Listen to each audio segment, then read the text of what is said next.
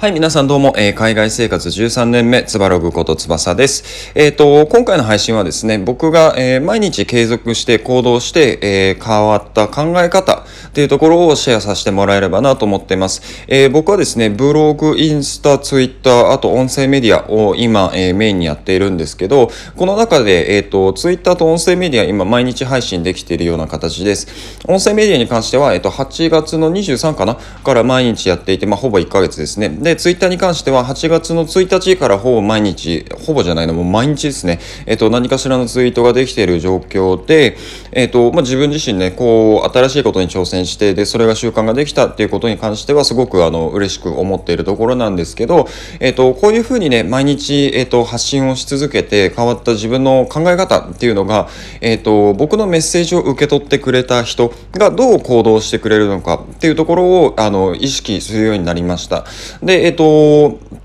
厳密に言うと、えー、もともとそのウェブライティングの勉強とかしていたんで、読んでくれた人がどう行動するのかっていうのは概念として頭の中に持っていたんですね。なんですけど、じゃあそれをどう発信していったらいいのか、どう書いたらいいのかっていうところは、えっ、ー、と、そこまで、こう、行動レベルで落とせてたかっていうと、落とせてなかったんですよ。ね、まあなんでかっていうと、うん、そもそもそれが合ってるのかっていうのもわからなかったっていうのもありますし、あとは、えっ、ー、と、行動してくれたことが、まあそこまで見えなかった。まあ多分僕の書き方がまだまだあの未熟だからだと思うんですけど、あの、っていうところもあって、そんなに意識していなかったんですね。でも、えっ、ー、と、実際に、えー、ツイッターと音声メディアって結構聞いてくれた方、読んでくれた方の反応が見やすいので、わかりやすいんですよね。で、えっ、と、わかりやすいと実際に数字に現れてくるので、あ、じゃあこういう配配信このトピックだったらこういう話し方こういうメッセージの伝え方をするとあ動いてくれるんだなっていうのが目に見えるようになったんですよ。なので、えーと、これは毎日更新してきたことに対する大きなメリットというか、まあ、成果かなと思っています。で、えーとまあ、今後ね継続して、えーと、こういう発信を続けていきたいなと思ってるんですけどうんやっぱりね僕はブログを、まあ、メインというか僕の発信の基盤にしたいなと思っているので、えーと、この辺のスキルはもっと強化していきたいなと思っています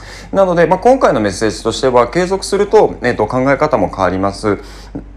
で、考え方も変わると、えっ、ー、と、僕自身の行動も変わってくるっていう、えー、話ですね。で、これから、えっ、ー、と、何か挑戦したい、えー、まあ、ツイッター、大臣、音声メディア、